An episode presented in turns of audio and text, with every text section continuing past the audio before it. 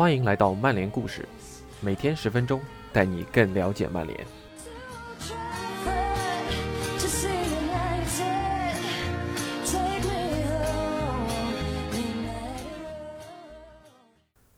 今天的曼联故事承接昨天的内容，我们接着聊聊瓦拉内。今天内容由两篇短文组成，一篇是天空体育的“瓦拉内就是曼联寻找的那块关键拼图嘛”，以及 Go 网站的“搞定桑乔和瓦拉内之后，曼联还会有什么转会运作吗？”感谢吴文博 ATZ 的辛勤付出。那今天的内容相对较水，如果你耳朵有闲，但听无妨。如果想要收获干货，实话实说，并不多。那以下就是今天的第一篇内容：瓦拉内就是曼联寻找的那块关键拼图吗？天空体育，瓦拉内很快就会正式成为曼联的一员。曼联球迷对此非常的开心，他们的心情也是可以理解的。当然，他们的心里也可能有根刺。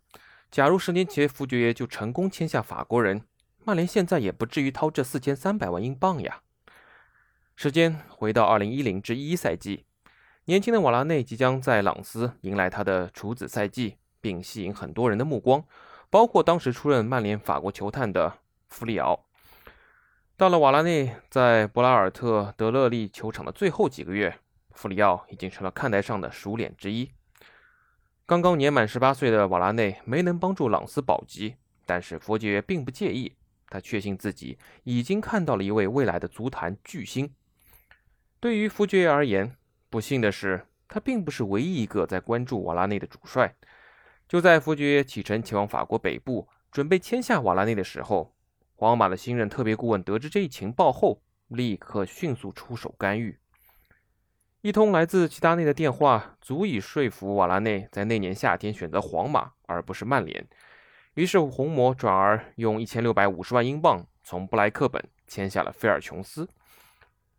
在伯纳乌那奖杯众多的十个赛季里，瓦拉内与拉莫斯组成了皇马防线的一对坚实搭档，并且在2017年给佩佩的皇马生涯画上了句号。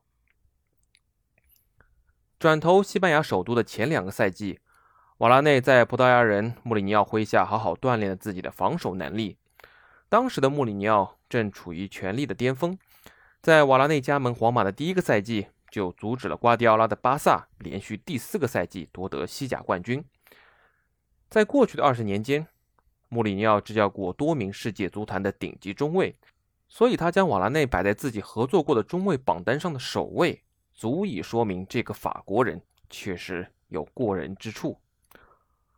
瓦拉内是世界最佳中卫，他还年轻，但我认为他就是最佳。是的，现在已经是了。我认为他是最佳中卫。这是穆里尼奥离开皇马一年后说的话，也许这就是他2016年接过曼联教鞭后，想让瓦拉内成为自己任内首签的原因。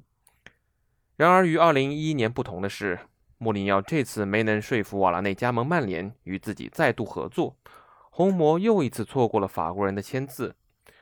事实证明，瓦拉内做出了一个明智的决定，他最终为皇马出战超过350次，收获了18个重要锦标。包括四个欧冠冠军和三个西甲冠军，所以这边是曼联即将给老特拉福德带来的特质。瓦拉内不仅知道如何获胜，也让人相信他能帮助曼联做到这一点。还不单是俱乐部，瓦拉内在国家队也有奖杯入账。二零一八年的世界杯冠军，在俄罗斯，瓦拉内给法国国家队的贡献，除了场下在更衣室里体现出的领袖才华。还有场上高超的中卫技术，他踢满了那届大赛的每一分钟，并且解锁了同一年夺得欧冠冠军和世界杯冠军的殿堂级成就。如今，曼联终于做到了事不过三，在首次尝试引进瓦拉内的十年后，他们终于得到了这名球员。正值二十八岁这个中卫黄金年龄的瓦拉内，有望证明自己就是索尔斯克亚苦寻的那块缺失的拼图。这位球风优雅的法国人可以说是当今足坛最接近完全体中卫的存在。他速度非常快，面对压力也能冷静应对，拿球时相当的淡定，能抢下制空权，还能依靠自己出色的比赛阅读能力指挥防守。正如西班牙足球专家特里吉布森所言，虽然瓦拉内效力皇马期间并不像中卫搭档拉莫斯那么耀眼，但是我们不应该低估这位曼联新援的能力。曼联签下的是欧洲足坛最出色的中卫之一，吉布斯对我们说道：“从加盟皇马的第一天起，瓦拉内就有着出色的表现，他具备你需要的所有素质。由于拉莫斯的存在，他多多少少被外界忽视了。但是真以能力而论，我不认为有多少中卫比瓦拉内更加的优秀。”新赛季开始后。瓦拉内将会和马奎尔组成曼联的中卫组合。理论上讲，他们能完美互补。这也意味着林德洛夫得在替补席上观看比赛，不管公平与否。总之，瑞典人自2017年加盟以来就始终难以赢得曼联球迷的心。报道称，马竞右后卫特里皮尔也可能在今夏重返英格兰，再加上另一位三十国脚卢克肖，曼联的防线有可能转瞬之间就会变得相当的恐怖。当然，如果索帅想要率领曼联实现从英超第二到英超冠军的跨越，那么新赛季提升防守端的表现就是必须完成的任务。因为曼联上赛季最终有四十四粒联赛失球，在英超前四中是最多的，甚至比防线损失惨重的利物浦还要多两粒。曼联的定位球防守尤其成问题，其预期失球数仅有八点九，实际上却丢了十四球。索帅也清楚球队在防守任意球和角球时的弱点。他最近表示，在强强对话中，面对出色球员和球队时，我们的专注力还不够，这是足球比赛中非常重要的一个环节。但是我们在防守定位球时的失球实在是太多了。我们争顶第一点的数据还行，要命的是，似乎只要我们抢不到第一点，对手每一次都能破门。不过，有了身高达到一米九一的瓦拉内加盟。曼联上赛季欧联杯决赛中那样的定位球失球，应该会成为历史了。而这也有可能成为所率球队新赛季最终是头号陪跑还是冠军得主的决定性因素。如果曼联夺冠，那么红魔等待法国中卫复出的十年也是值得的。接下来是今天的第二篇内容：搞定桑乔和瓦拉内之后，曼联还会有什么转会运作呢？Go。今年夏窗，曼联早早的拿下两位优先引援对象，在最理想情况下，他们还能再签下两名新援。周周，曼联战平布伦特福德的热身赛赛后，主教练索尔斯克亚提前对这个夏窗做出了总结。在之前的转会窗里，我们总是艰难奋战到最后一刻，但是今年可以说我们已经处于非常棒的位置上了。曼联主帅说道。三德子和曼联转会团队的其他成员可以惬意的放松一下了。他们已经成功敲定了两名优先目标：桑乔和瓦拉内。现在曼联发现自己难得的处于非常有利的转会处境，因为英超的竞争对手们都还没有解决自己的转会问题。但是问题依然存在：曼联后续还有更多引援或者清洗吗？包括一名中前卫和一名右后卫在内的后续潜在引援。仍有可能在今夏晚些时候发生。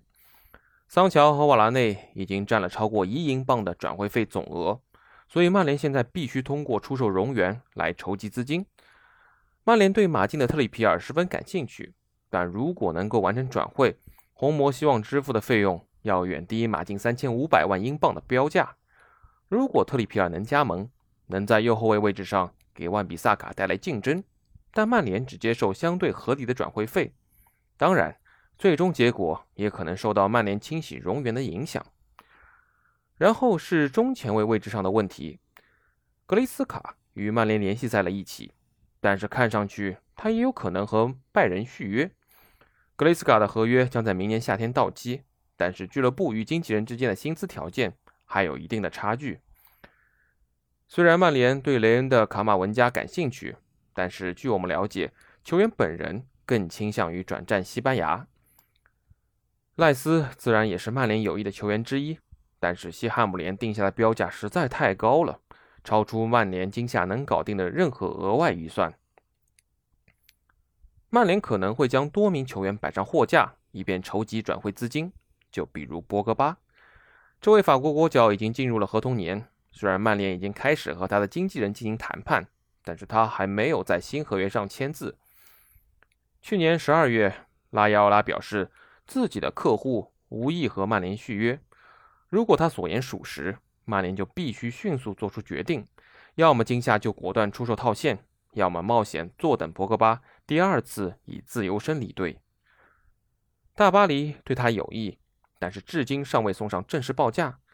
曼联已经接受不可能收回当初签回博格巴的八千九百万英镑，但是他们希望能至少收回五千万英镑。大巴黎会满足曼联的要价，还是等上一年再尝试免签呢？俱乐部代表和博格巴的经纪人正在进行谈判。我唯一知道的就是博格巴十分期待新赛季的到来。索帅上周这样说道：“这位2018年世界杯冠军得主现在已经回到了英格兰，正归队参加训练。